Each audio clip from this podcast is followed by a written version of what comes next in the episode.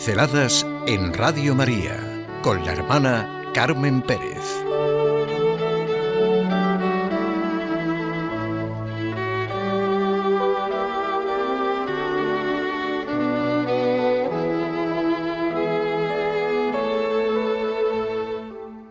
Óptima comunicación. Me ha hecho mucho bien sentir los sacramentos como lo expresa Fabriz Adjad. En los sacramentos se comunica lo que hay de más grande.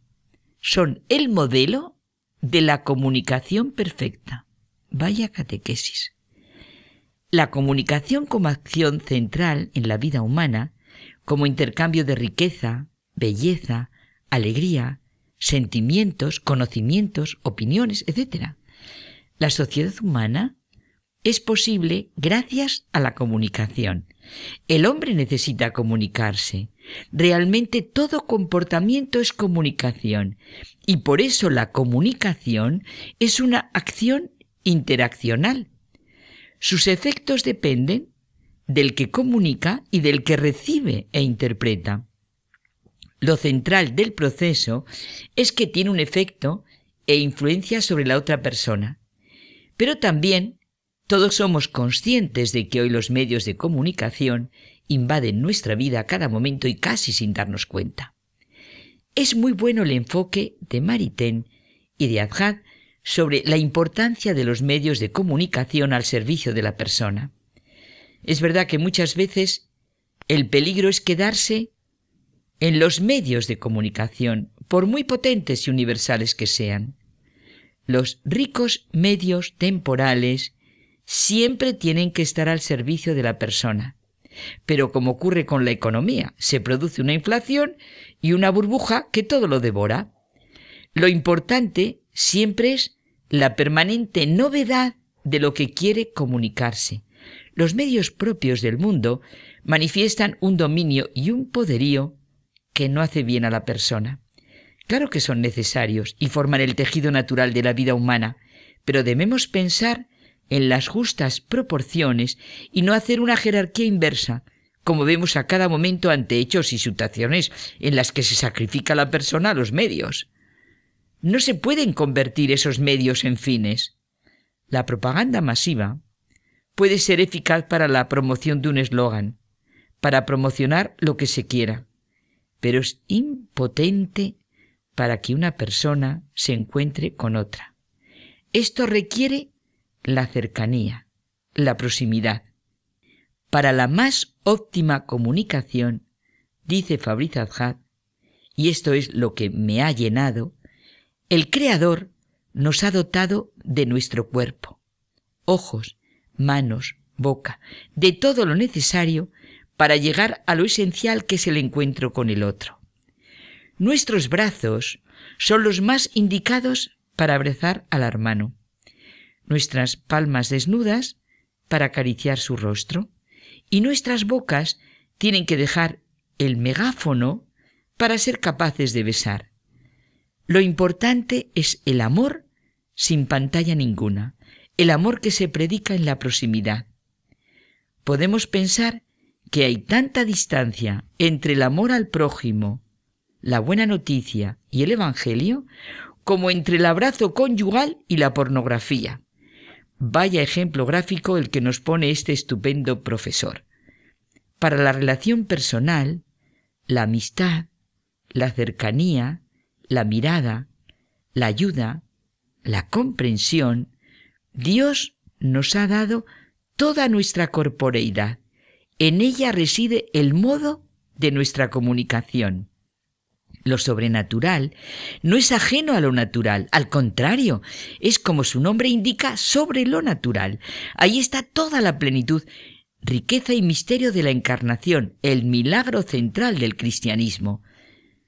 Así nos lleva Fabriz Adjad a ver la más óptima comunicación, porque todo esto que venimos diciendo del encuentro, de la proximidad, de la corporeidad, nos hace sentir lo que realmente es el modo de hacer de Cristo, su manera de comunicarse a la naturaleza humana que Dios creó y Él ha redimido. el modelo de la comunicación perfecta se encuentra en los sacramentos. En ellos se nos comunica lo que hay de más grande, el Espíritu de Dios, su gracia, su vida, su amor, su perdón. Y esa comunicación se opera siempre en la proximidad corporal, en el contacto físico. Pensemos en la materialidad a través de las que se nos comunica la gracia, el agua del bautismo, la unción, la imposición de manos, la Sagrada Eucaristía, la palabra en la confesión, en el sacramento del matrimonio. En los sacramentos siempre se da la comunicación, la presencia mutua de los cuerpos. Imposible confesarse por el Messenger o comulgar por la webcam. Son unos ejemplos bien gráficos. Los dones supremos de Dios, del Creador, del Eterno, del Padre, del Redentor, reclaman la mediación de nuestra corporeidad, de lo perecedero, de lo material, y en lugar de difundirse a distancia, sin rostro, sin encuentro con el prójimo, la gracia se hace viva en esta comunicación. Es precioso sentir y vivir así los sacramentos. En los sacramentos siempre se da la comunicación. Es un hecho, es real, que los sacramentos ponen los fundamentos de la vida cristiana. Se fortalece en ellos y por ellos es alimentada. Para mí, en esta perspectiva de la que estamos hablando, es una buenísima catequesis el tríptico de los siete sacramentos de Rogen van der Weyden. En el tríptico se representa una iglesia en la que se están celebrando los siete sacramentos de la Iglesia Católica. Prescindo de los donantes, etcétera, etcétera del cuadro y me centro solamente en el fruto redentor de Jesús en la cruz, sintetizado en los siete sacramentos.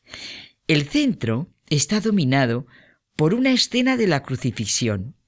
Al pie de la cruz, el apóstol Juan sostiene a la Virgen María y también están las piadosas mujeres. En el fondo de esta tabla se puede ver el sacramento de la Eucaristía. El orden sacerdotal, el matrimonio y la unción de los enfermos se nos muestran en el panel de la derecha, y el bautismo, la confirmación y la confesión, o el perdón, en el de la izquierda.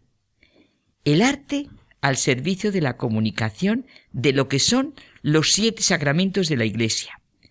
La redención no es producto de nuestras reflexiones, es algo nuevo que no podemos inventar, sino recibir como la novedad producida por Dios y como Él quiere comunicárnosla. El modelo de comunicación óptima y perfecta se encuentra en los sacramentos.